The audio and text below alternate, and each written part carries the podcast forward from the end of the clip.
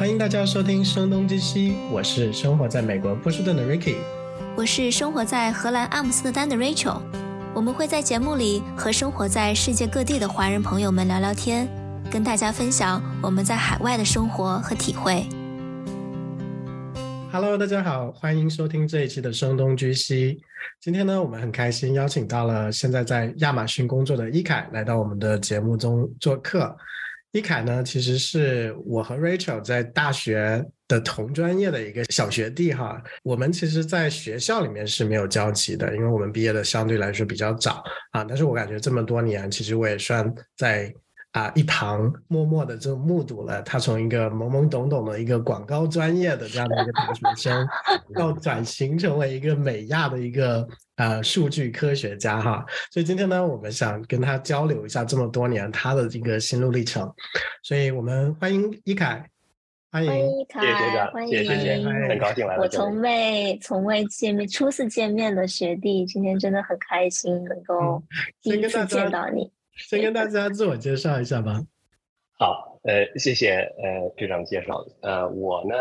我就简单介绍一下，就是说我现在是在 AWS 做一个 data scientist，呃，数据科学家。然后之前呢，我是在 Texas A&M University，就中文翻译叫德州农工吧，呃，读了呃两个学位，一个是统计学的硕士，一个是 communication 传播学的博士。呃，然后在之前呢，就是说我在呃华北电力大学和学长学姐是呃同一个专业，对，然后其其中有一些具体的一些方向，可能就是具体的一些细节，我觉得呃也许比较容易一点，就是说，比如说当时读书是拿到奖学金啊，呃，另外就是有一点专业的一个转型，我觉得这是我我身上的经历，也许和别人稍微有一点不一样，就是说一般呃我去和学弟学妹或者和一些呃，同龄交流的话，一般就会聊到这两点，我觉得是比较有价值的吧。因为其他的就比较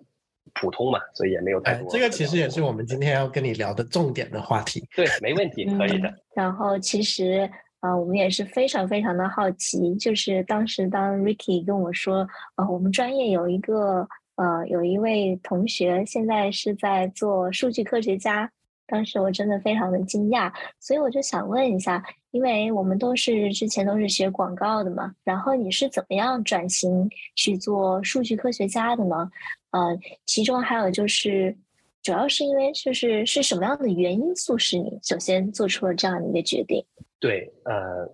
其实就是看看这个表面来看，其实好像跨界挺大，从广广告学跨到一个数据科学家的一个。呃，这么一个转变，但是，呃，如果其实你要是考虑到教育背景的话，其实并不是那么的一个生硬，其实挺自然的。就是因为当时我录取我的这个项目是直接是一个直博项目，就相当于我不用读硕士，他直接给我五年的 offer。呃，有一点好处就是说，呃，这个咱们可以之后再聊。就是他当时给了我两个选项，因为我申请的其实是 master，但是 Texas A&M 直接给了我一个 PhD 五年直博的一个 offer。然后呢，他同时说，你要如果不喜欢博士的话，你读两年感受一下；不喜欢，你可以读两年拿一个 master 走人，相当于就是说，呃，给了一个更好的选项嘛，就是更长长远来说五年的一个保障。呃，然后呢，我说那行吧，那就读吧。然后读起来之后，你就发现，在美国读这个 social science 来说，就是社会科学，因为传播学也是社社会科学的一个很重要的部分。呃，很重要就是他一进来，他就会大概率先问你，你考虑定量还是定性啊？因为我作为一个国际学生，就是我虽然觉得我的英语水平，呃，之前我学习英语学的特别的刻苦嘛，所以我觉得英语水平比同龄人来说，应该应该有一点点优势。但是呢，这个优势在你和一群，呃，社科的 PhD 来讲，其实就就差很远，因为好多都是美国本地人。呃，那我读起来其实读这个质性的，就是 qualitative 来说，对我其实有很大的劣势。我得首先克服语言关。呃，另外，所以所以我觉得我对我来说的一个我的优势就是做 quantitative，因为即使我们是文科生，对吧？但是但是美国的中国的文科生在美国做起数学相关的东西还是很游刃有余的。可是打断一下哈，可是我们其实，在大学没有数学专业啊，对，会不会就是感觉在大学四年期间，其实有一些在数学方面会有荒废，要重新捡起来？嗯，是有一些，但是呢，其实没那么严重。呃，这个就跟 data science 现在有一个属性相关，就是其实它其实没有那么的 math heavy 或者 statistic heavy，它现在更多的其实是一种 programming heavy，就是说其实它对你编程的要求，呃，或者和和 CS 其实都有点沾边，和 CS 的对 CS 的掌握的一些技的能力其实沾边性更大。嗯呃，你传统的统计，其实啊、就就目前市场上的需求来说，很多都是叫 predictive model，就是说做一些预测，比如说预测是不是一个 spam spam 呀，预测这个房价呀。如果纯做预测的话，其实传传统统计方法往往不如 machine learning 的或者 deep learning 的方法。那 machine learning、deep learning 的重镇呢是在 CS 再去研究，嗯，所以你就知道，其实更多的 focus 现在是放在 CS 和编程的一些方面啊、那么其实你数学和你的统计方面的知识呢，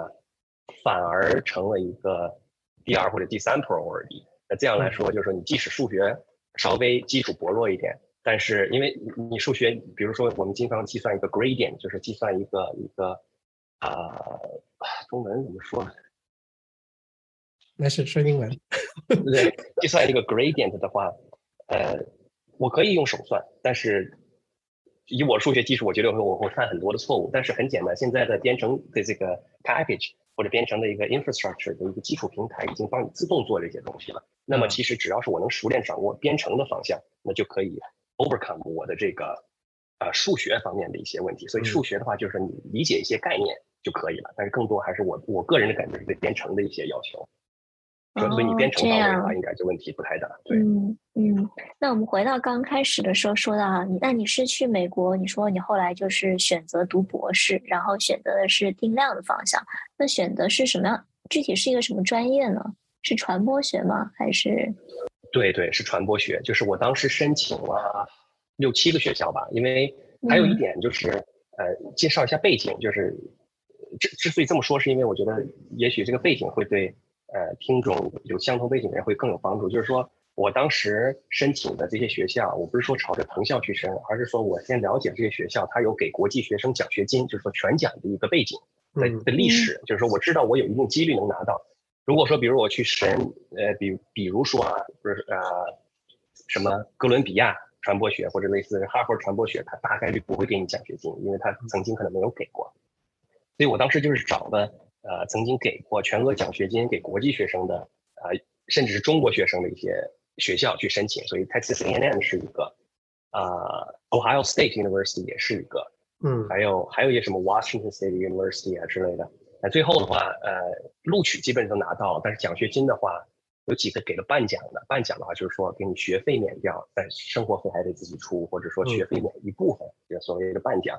呃，全奖的话，最后只拿到了 Ohio State 和 Texas A&M，但是嗯 Ohio State 的话，他是说给了整整两年的全奖，就是说 Master 期间我 cover 你，但是之后他倒也提到了博士，就是之，但是在你读完这两年之后，他要对你有一个评估，呃，你要感兴趣可以继续读。但是我当时其实完全没有感兴趣，我当时就想着我想来美国先读两年，然后去工作。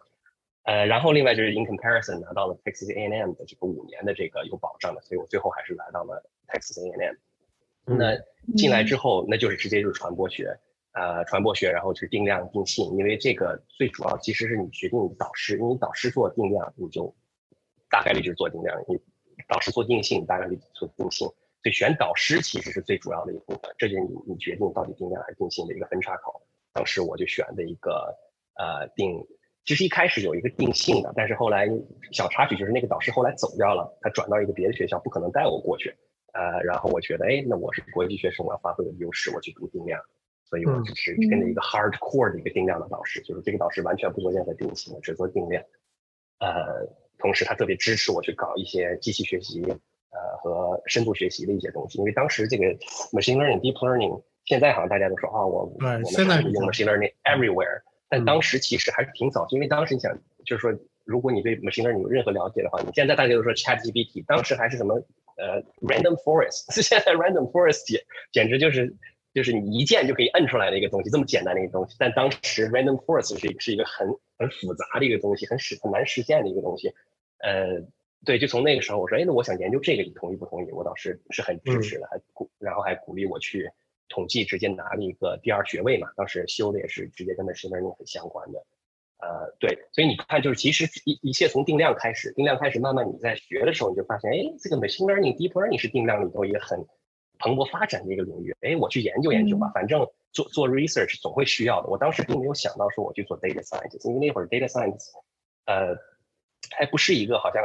大家都知道的一个专业。我记得好像一九二零年的时候才说啊，data science is the sexiest job in the world，说嗯，才开始炒作这个呃 data scientist as the sexiest job。那会儿说还不至于，我觉得更多就是说，哎，我发现这玩意儿的确挺好玩的，然后能做 research 有关，哎，所以我就继续不断的去去学一点，也不能说深究吧，就是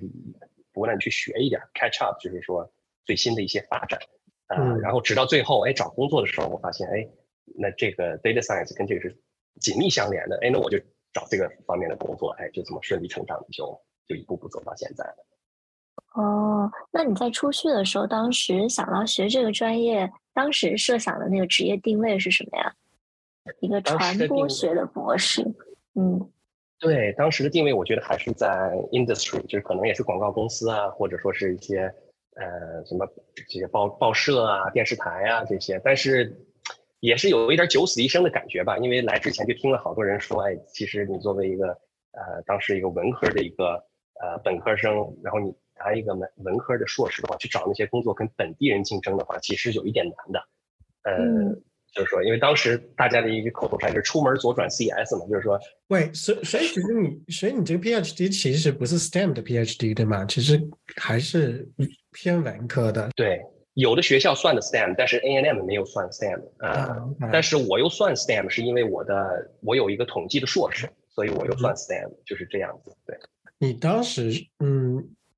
这个申请到这个 PhD，而且还拿到了全奖，就是你当时申请的这个过程是怎么样子的呢？就是你觉得感觉这个学校最看重的是什么？哦，对，这个我觉得可以讲一下，就是说，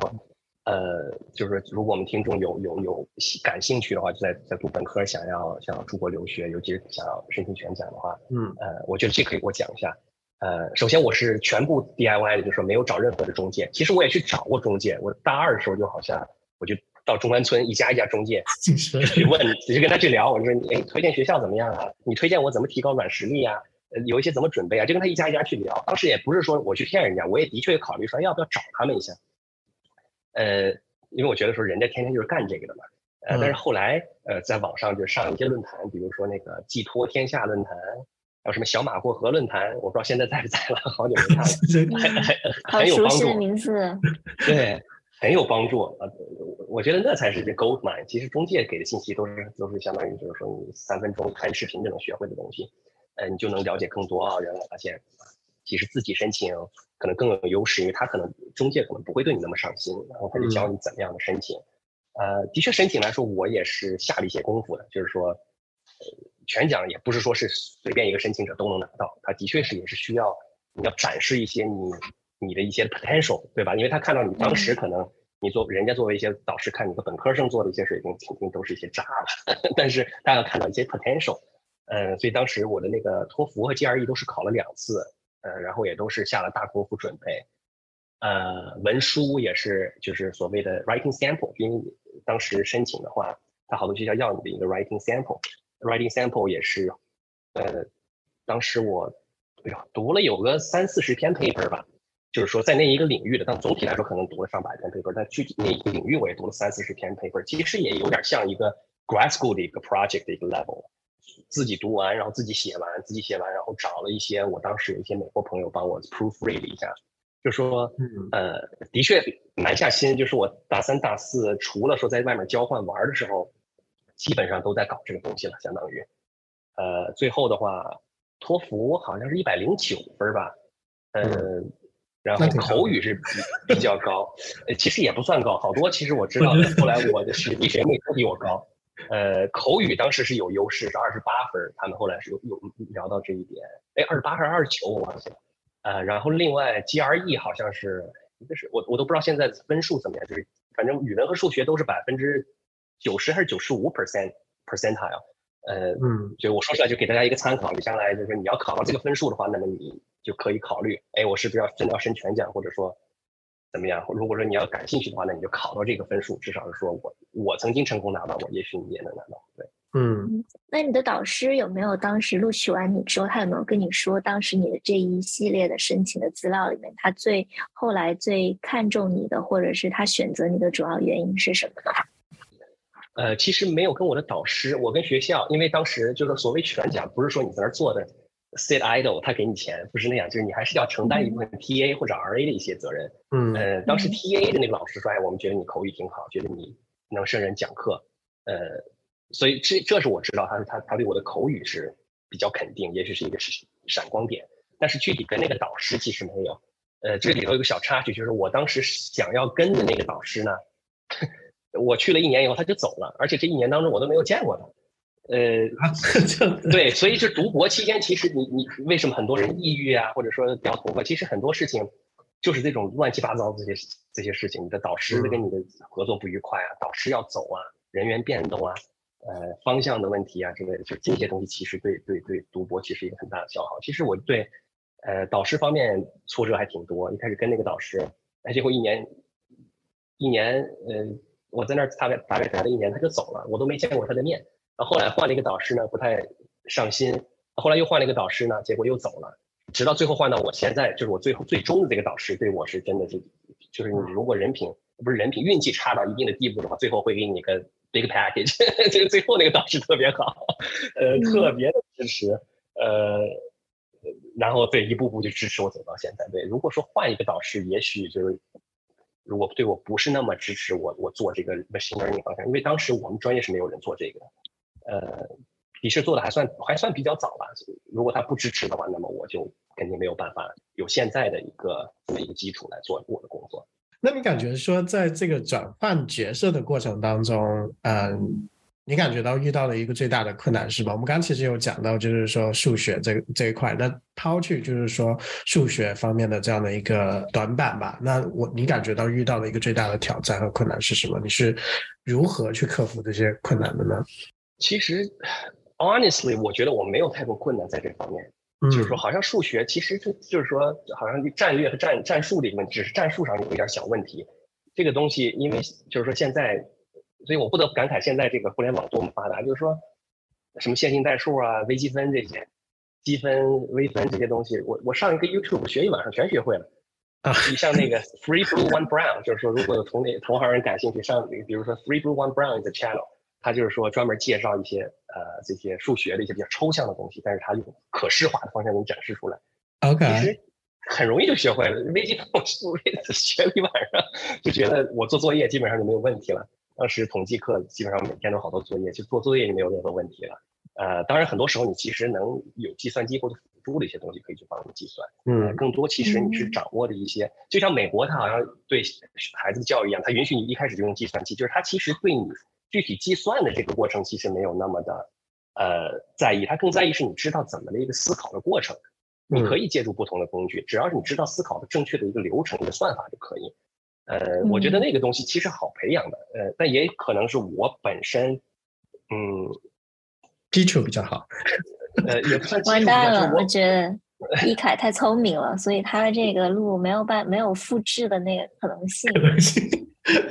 不是，也不是，呃，就是我本身其实对数学之类的东西是感和编程东西是感兴趣的，呃，就就比如说我其实在我知道德，我我我读 grad school 之前，我其实就把就把这个编程语言一个 R。呃，不知道你有没有听过没有？它是一个统计统计方面的一个 R，就我其实就自学了一部分了，就已经就是其实我对这个东西本身就是感兴趣的，只不过我们本科的时候有更 fancy 的东西，摄影啊、摄像啊、拍电影啊什么的，玩的天天不亦乐乎，所以你觉得哎好编程，哎，我我先放一放吧。但是当你知道说，哎，我要到这个换一个赛道去去竞争，因为我还是想在美国立足嘛，当时，嗯，所以我说，哎，那那我不能靠摄影摄像去立足，那我这那我就学学 R，我也挺感兴趣的。这些编程对，呃，所以挺 natural 的。我觉得真的就是说有有 challenge 的话，我觉得还是读博期间那些 challenge。就是说早期的话，你真的不知道你想干什么，因为嗯，在美国读博士，我觉得大多数专业吧，呃，不管是工科、文科，其实最主要的一个呃 career path 就是说你去做呃做这个 faculty 嘛，就是去去大学里边去去去任职。我一开始也是这么认为，就是。路径依赖嘛，大家都这么走，这是一条被走了好好好好，呃，已经很多成功案例的一条路。呃，也也挺也挺不错呀，也挺受人尊重，然后呢，薪水也不错。我觉得，哎，那我就就就朝这个方向发展。但是你读了读了，就发现，哎，感觉怎么我做的 research，怎么我 submitted paper 总是被 reviewer 说这个不够，那个不好，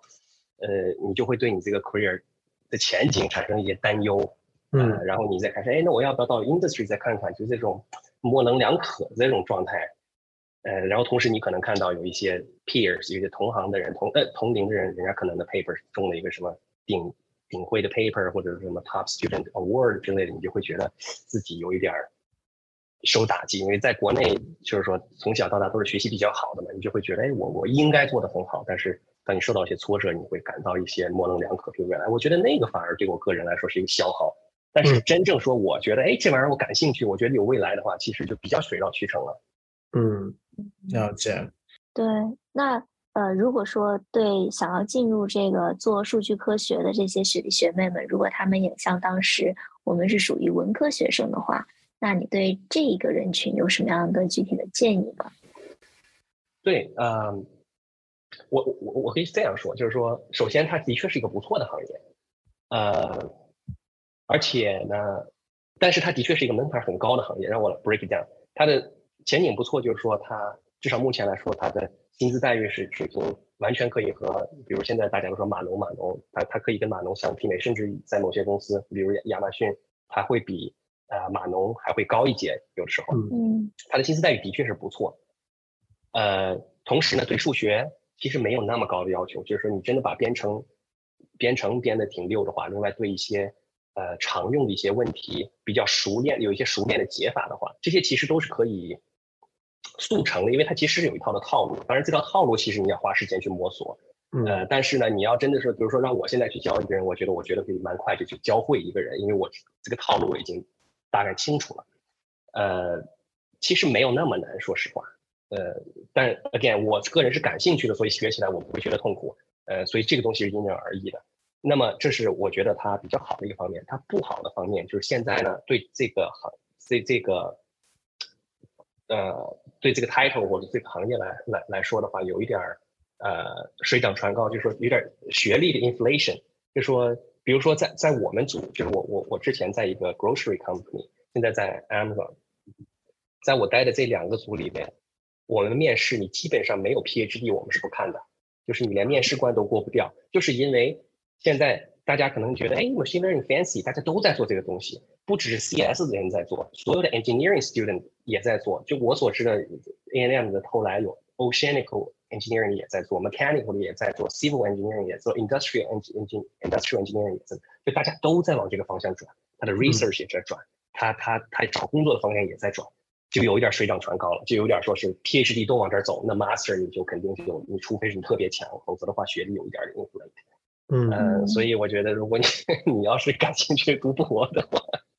这 也许是个 career path。呃，退而求其次，有一个 data analyst，data analyst 可能呃 master 学位完全可以胜任，甚至本科学位也完全可以胜任。呃，当然就是听起来没有 data science 那么 fancy 吧，呃，但是也是的切切实的做数据相关的一些呃一些工作，那薪水我觉得也不错，也不会比 data science 低太多。呃，对对，这是我的一个看法，就是说，的确有这个学历的 inflation，unfortunately，现在。嗯，感觉你的建议就是，如果想要入行的话，最好有一个 PhD 的学历傍身，首先，然后其次就是，嗯，是吧？或者就是你特别强，你可以通过一些其他的方面来展示你自己，比如说 Kaggle，Kaggle 是一个数据。呃，数据科学的一个竞争平台，就是有一些企业啊，第三方他会把一些他的问题放上去，把一些 sample data set 放上去，然后说，哎，你你们自己组队，然后来来做，做好了，我自己把我的标准我先藏起来不给你看，然后你做完你的预测之后发给我，我对比一下，看你做的跟我实际的怎么样，越准确当然就越好了。然后他会有的时候还会给钱，给你 top three 的话，给你多少钱，几万几万刀的。就是如果你很强，你参加了很多比赛，拿了很多第一名或者前十名什么的，哎，这是我觉得是一个很不错的展示你自己。那如果你有这个，你本高中生我觉得都可以，因为你已经具备了所有的技能，即使你的学历是高中生，但是 who cares？你那个是一个更 solid 的一个呃 achievement，或者说你有一些 open source project，就是说我做的这个东西在 GitHub 上被一千人 start 过，或者说有有有三百个人使用，三三万个人使用我，或者说某些大公司都在使用我自己 open source 的东西，即使我是一个高中学历，Who cares？我已经做出这么 solid 的产品了，学历算什么？就是当然就是说也有一些比较弯道超车的，但是当然这个就我觉得其实是更难对你的一些天才吧，你得是天才才能做出一些这样的产品。像像我这种循规蹈矩的人，我觉得，呃，对你就是可能得通过不断的路径，怎么一步一步走。反正就很很不幸，就是其实。你说用得着个 PhD 吗？我觉得 honestly 用不着个 PhD，很多东西都是自己学的。其实 master 学生、本科生完全能学会，但是没办法，水涨船高，造成现在这个局面。所以没有办法，这是一个高薪的职业，然后竞争的人又多，所以要不就是天才，要不就是 PhD。啊，太残酷了。对，很很很。其实美国这边真的挺卷的，我感觉。我感觉美 国好卷啊。你问我，我在美国，我假如我在美国出生，我会读 PhD 吗？我绝对不会去读 PhD。我来这边读 PhD 也是想一部分就想实现一个不能叫美国梦吧？现在这个美国梦听起来有点 有点矫揉造作。就是说，呃，我的确是想出来看一下，就是说我想开阔一下眼界。对。你是哪一年进到亚马逊的？呃，二一年，去年二一年啊，所以其实其实现在两年了，快两年了，对吧？对啊，那你感觉就是整体来说，亚马逊我也知道是一个比较卷的公司哈，然后而且尤其是你在一个比较热门的这样的一个领域，所以我想了解一下，现在就是说公司的整体的这个公呃文化，然后包括你和你的 peers 同事之间的一些相处是怎么样子的呢？其实亚马逊口碑其实挺不好的，就是香蕉厂嘛，就是只发免费的香蕉，呃。我个人的感觉呢，就是说，看组或者看你的 org，org 的话就是说，呃，有的组是做 Alexa 的，呃，org 有的 org 是做 Alexa 的，有的 org 是做电商的，有的 org 是做一些云存储的，就是说这是所谓的 org。我觉得是看这个 org，也看你的组，呃，甚至这个 difference，这个 difference，呃，between 或者 among 这些组或者 org 之间可以大到公司和公司之间去相比。就如果你进对一个组的话，我觉得问题完全没有任何问题，你的 work-life balance，你的 pay。呃，你的职业的 career advancement 没有任何的问题，但是你进过，如果你不幸进了一些 toxic toxic 的一些组的话，那么的确可能会，呃，就是像网上也传的那么那么差，嗯，呃，所以这个东西我觉得真的是因人而异吧。就现在就是说 Facebook 也有一些组有类似的一些倾向，或者说 Google 好多人说也有类似的倾向，所以我觉得就是对呃求职者来说，我觉得更多的是要。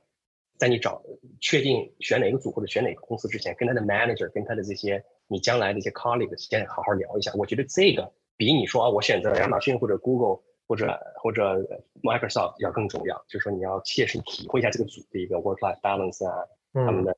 这这个叫管理的一些 style 啊之类的。我觉得这个其实是更重要。当然配也很重要，但是这个配其实三个都是可以比较 equivalent 的嘛，我觉得。嗯，但是其实说，你就作为一个求职者，你面试的时候，你其实是很难去了解到，比方说这个组的这个情况。所以是呃，你觉得你是现在这个组是很 OK 的吗？对，我觉得我现在这个组还行。呃，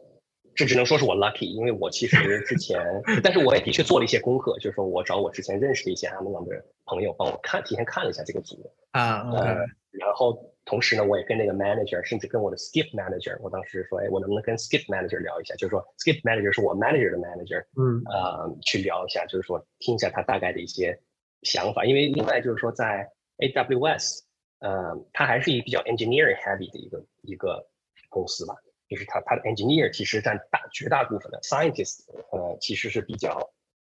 比较少的一部分，因为你 science 也用不了那么多嘛。呃，那么我我还专门问他，我说你对这个 org 的 science 的发展是怎么样的？因为你我最不想说我来一个 science 组，他对 science 看没有那么重要，就觉得可有可无吧，反正就就就就凑一个。呃，要是如果进了这组，那你的 career advancement 你就几乎就没有了。所以我也专门问问他对 science 的发展在这个 org 里边是怎么样的一个看法呢？要做一些什么样的东西？就是你把这些聊完之后，就尽你最大的能力去了解一切信息，那剩下的就就就听天由命。另外就是。自己灵活掌握吧，是吧？如果待的不爽，那就想办法跳槽走人呗。就是 free market。了解了解。嗯，那一凯，我想问一下，就是，嗯，你觉得数据科学家这个行业，数据科学这个行业的工作前景怎么样呢？因为就是我们前几期也聊到，就是比如说像 Chat GPT 这样子的人工智能的工具哈，越来越流行，那会不会？啊，有一天，有时候我们在想啊，设计师的职业职位可能会被替代，然后一些程序员的职业会被替代，然后数据科学家的职这个职位会不会被替代，或者说啊，你对整体这个数据科学的前景是怎么看的呢？对，这是个好问题啊，因为另外，我先澄清一点，就是数据科学其实它是个太宽泛的，因为现在，嗯，你在市场上十个 data science 可能能聊出十个不同的在做的东西，就是 data science 太宽泛了，有些人他可能。有的公司可能纯写 SQL query，那么它的 title 也是 data scientist。有的公司呢，你你可能必须是做 machine learning、deep learning 才叫 data scientist。有的公司呢，可能说是个 mix，或者说他做一些 experiments、A/B testing，他做他叫 data scientist。其实就是说，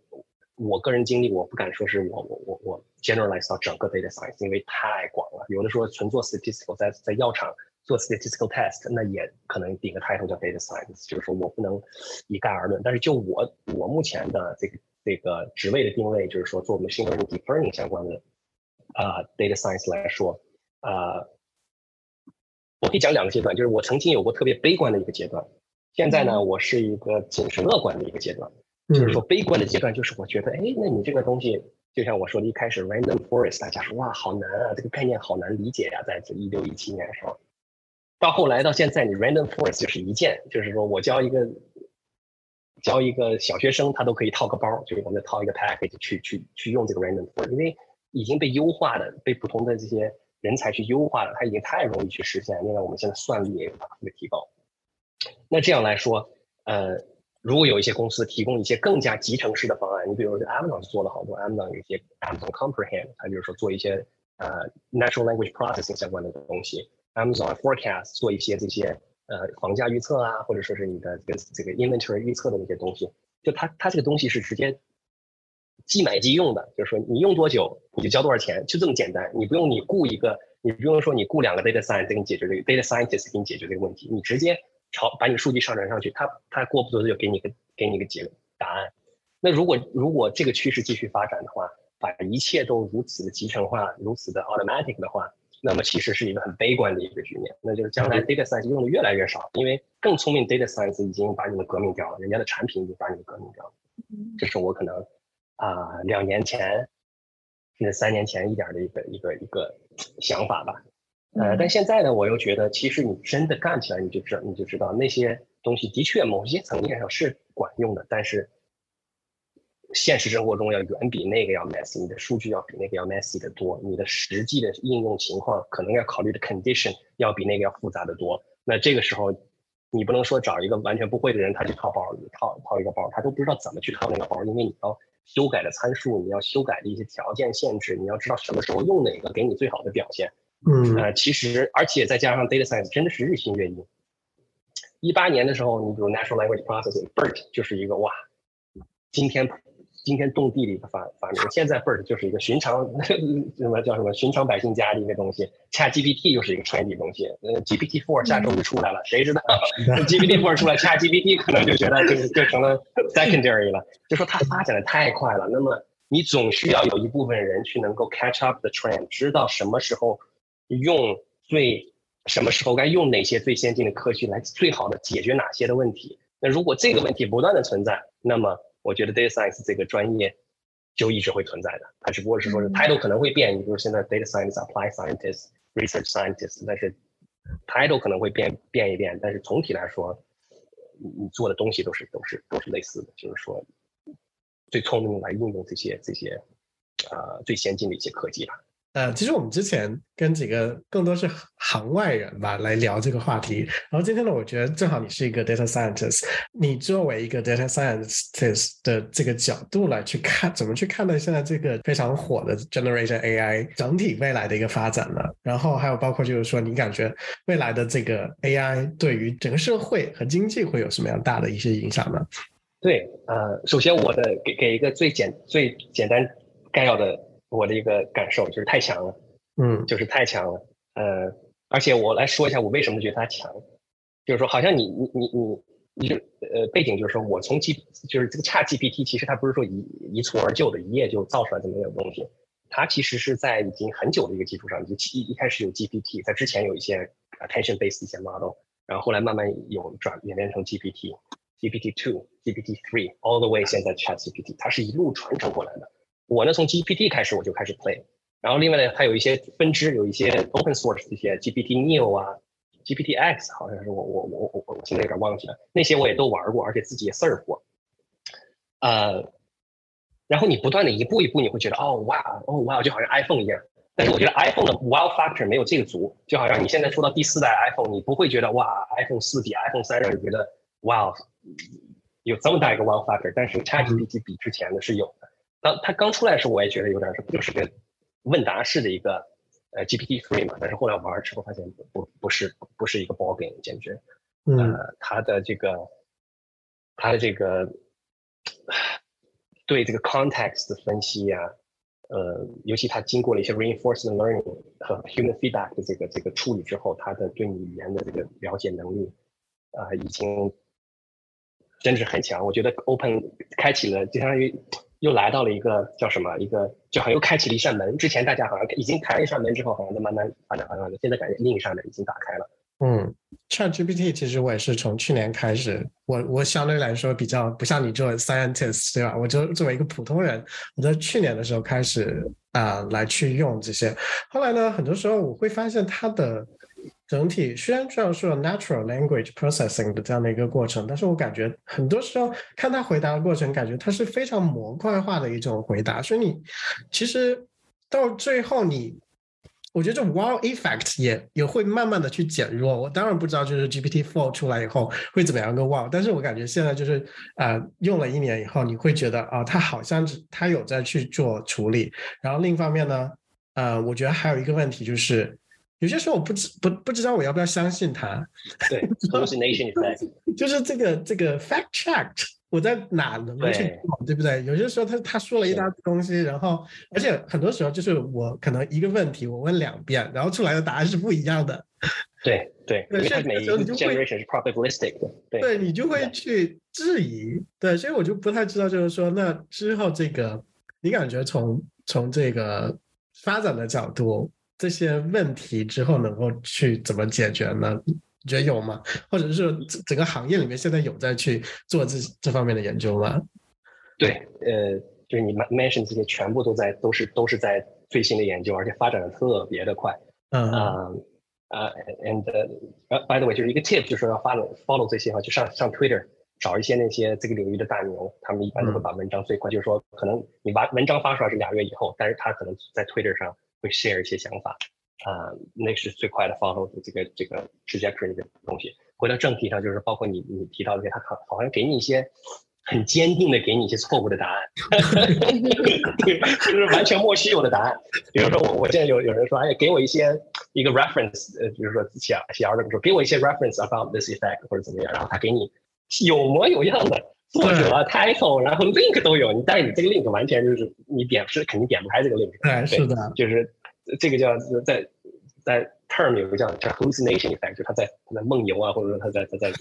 乱说或者怎么样，还是如此的坚定。呃，现在的确是有这个发展。首先有一些叫 retrieval based model，就是说我不我我规定你看这些东西，然后呢，你给我准确的把这些东西告告诉我。嗯，就说你比如有公司才能用，比如说内部的一些 tool，呃，想方便员工去，你比如保，你比如就是说经常大家查 benefits，查你那个 health plan。好费劲啊！查什么 massage 有几个 quota 呀？什么 copay 多少钱？很费劲。那你这个东西完全可以作为一个东西，呃，让这个 ChatGPT 去学，让他明确的学，知道这是 factual 的一个东西。嗯，让他到让如果客户问的问题的话，你不要去朝乱七八糟的地方给我找找找人，你就朝这个地方，我规定这个地方你给我找，找到了之后，然后你给我分析。我一假如说它上面写的呃 fifty bucks per visit，那么客户问你说。我一年去五次花多少钱？你要能告诉我说你要 fifty bucks times five 是二百五十块钱，就类似于这样的事情，它能够很快的帮助你来解决，就是 retrieval base 方面的。另外就是也有一个叫什么 editing，就是说你对一些他他现在做一些研究是对一些 fact 东西允许 edit，比如说什么二零二三年世界杯的冠军是谁？因为他那个 ChatGPT 目前研究的是到 mid twenty twenty one，我记得是。对，那在 twenty twenty one September twenty twenty one，我记得，嗯。对，那么二零二三年的冠军是二零二二年世界杯的冠军是谁，他就不知道。那么有什么技术能够尽快的打开这个黑匣子，能够把这个 factual information put it in，然后呢，让其他人去 query 就能够得到。那这也是一个研究的方向。呃，然后另外我看也有一些就说，哎，那我能不能把它弄小？因为现在那个 ChatGPT，其实大家其实说实话不知道它有多大。现在都因为它那个 paper 没出来嘛，有人说是跟 GPT three 一样的 size，那就是说，呃，一百七十五个 billion 的 parameter 是很大的。也有人说，哎，它其实是比较小一点的。现在 paper 还没出来，至少目前来看不知道，但是大概率应该是比较大。那么有没有办法把它弄小呢？弄小之后呢？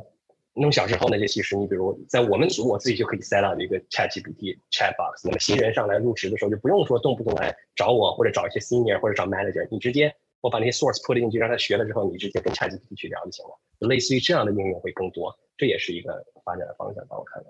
那我们说了，就是你对 Chat GPT 这些这样子的工具未来的一个方向是什么样子？那我想了解一下，那你在你的职业发展。中，你对自己未来的发展的方向有什么样子的定位或者思考呢？其实我目前来看，就是还是有点路径依赖。对我我目前的想法就是说，还是 OK，我下一步要升 senior，呃，然后 senior 之后呢，你你下一步就 principal，但是这个这个跨度就有点大了。我 senior 之后我也许转 manager track，那就是做做一个 manager。嗯，我觉得这都是有可能的。再太远的，其实我也没有太目前想太多。我觉得目前就是说，在 climb to 这个 senior level 或者是 manager。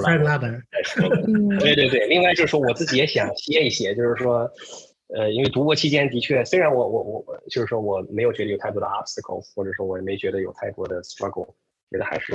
是我 follow 我的兴趣。但是不得不说，我学的当时很辛苦，因为呃，实实打实来说，我是五年拿了两学位。呃，一般人可能需要两年加呃博士的四年，这都算最快的。就是说，你没有出现任何问题，至少六年，相当于我是五年拿了俩学位，还带一点点跨专业的性质。其实读起来其实是挺辛苦的。我现在有点 有点累了，想休息休息休息。先录音 cruise control，先打开 cruise control 开一会儿再说吧。对，我也感觉就是说，真的听你的这个经历，我感觉你是把很多。很多人可能用七八年的时间完成的事情，你可能就 crunch 到的这个五年里头去了，所以肯定有对对对非常多的这个努力，嗯。但整体来说，怎怎么说呢？我我没有去过德州哈，说德德州整体来说还是一个比较 conservative 的这样的一个州。整体，你当然我知道 Houston 和 Austin 相对来说会更 liberal 一点啊。那你感觉说整体的在那边生活，呃？会有遇到一些就是 culture 上面的不方便吗？你感觉？呃，这点倒没有，但是我可以跟你讲我哪儿遇到过。呃，就是 Houston 首先没有，就是 Houston，因为当然这个 ranking 是是是是我太太跟我说了一嘴，我也没有具体去看他怎么那个 study 怎么怎么来排名那个 ranking 啊之类的。嗯。但但是那个说法就是说 Houston 其实是 one of the most diverse cities in the U.S.，你的确有很多的这个 Hispanic。呃，community 有很有很大的这个呃 African African American community，然后亚洲 community 也很多，呃，所以它是很 diverse 的一个城市。对 Houston 来说，其实 Austin 还没有 Houston 这么 diverse，我感觉。那其实生活起来就就挺舒服的，几乎没有遇见太多。呃，但是我去年，哎，去年前年吧，前年因为我太太工作的原因去 Washington State，感觉是个兰州，但是有一个叫 Spokane 的一个城市。它临的是 Idaho，所以你知道 what I'm talking about，就是它是一个比较红的一个城市。在那个地方，我们感觉到，因为当时是 COVID 期间嘛，我们的确感觉到有一些歧视的存在，嗯，算歧视或者敌意的存在吧。呃，你生活起来不太自在。我走在路上，我会非常的 self-aware，然后呢，我我我我会尽量的做到我 OK，我不招惹任何人，但是呢，我也我不做任何出格的事情。嗯，能开车就开车，我不太会。当然，你或者你大小伙子在外边走，能有啥，对吧？但是会让我感觉到有不康复，因为的确经历一些事情。但是在 Houston 就就不会有这任何有这这种问题。我们最后一个问题哈，最后一个问题呢，其实是我们会问每一个嘉宾的一个问题，就是啊，跟我们分享一个你最近的一个生活感悟吧。呃，生活感悟，我觉得我一直以来的一个生活感悟，就是花更多的选去花更多的时间去选择吧。这个更多不是说跟你其他的不是平行来比，而是说比你预想的要 research 时间要更花出更多。就是比如我做一个，比如最近我考虑换辆车，哎我哎可能一晚上研究研究就得了，哎，但是我会说，哎，prompt 我我我的这个想法会 prompt 我说，哎，再多花点时间去研究。但这是个很小的一个方面，更主要就是对你人生发展的方向，就是说，嗯，还我我我的个人最忌讳就是路径依赖，虽然我现在有点路径依赖，就是说。你其实有很多不同的选择，呃，大多数人选择了某一条路，但是不代表那条路是最适合你的。嗯，你的代价是说你需要多花一些时间去去研究，这有也许去 research 也许会有点 uncomfortable，但是呢，也许它会给你带来最大的一个收获。这个收获可以说是财富上的，可以说是心灵上的，对吧？可以是各各方各面的。呃，最直接就是当时我毕业时候也考虑要考研。嗯，但是我看我看，这考研好像没有比我准备出国要轻松啊！哇，那同学好辛苦啊，早上七点去排图书馆，因为我是夜猫子，所以我一般都是说我中午没课的话，我是中午起来一直学到晚上两三点、三四点这样子。嗯，所以但是我所以我不用排队，我是很完美的作风，所以我不用排队。但是我看他们排队好辛苦，我说你看这个也没有多辛苦，但是我个人感觉。如果我成了的话，那么我觉得出国这条路对我个人来说的收获是远大于我考研成功的。就对个人每个人价值取向不一样，对吧？我对我个人来说，我觉得是远大于的。哎，那我那我就干脆就试这条路好了。哎，做了 research 发现，哎，的确是有成功的先例，有人拿到奖学金，怎么怎么样？我说，哎，好，那我就朝这个方向发展。我觉得这个可能是一直，呃，在人生中做任何决定的时候，我会就比较比较深刻的一个感悟吧，就是说了解各个选项。做 research before you make commitment。对，其实我觉得就是一开怎么说呢？我感觉就是你，就像你刚刚讲，去 explore 很多的选择。我知道你在大学期间其实有去去台湾去做交换，对吧？然后在大家都在往 研究生方向去走的时候，你又再去 explore，就是说来国外去拿全奖的这样的一些机会，对吧？然后呢？再转专业，然后到做 data scientist。从你身上，我感觉看到了更多的人生的选择。我觉得每一个人确实是说，你不要去遵循整个社会给我们去说好的那条路，对吧？而去更好的去找到自己适合的那一条路。所以呢，今天真的非常开心，就叶凯能来到我们的节目当中去分享这么多年的这样的一个心路历程哈。好，对，很高很高兴来到这里。好好，今天谢谢谢谢叶凯，我们下期再见。好，谢谢学长学姐。如果你也生活在海外，想跟我们分享你的故事，请发邮件到我们节目下方的信息栏地址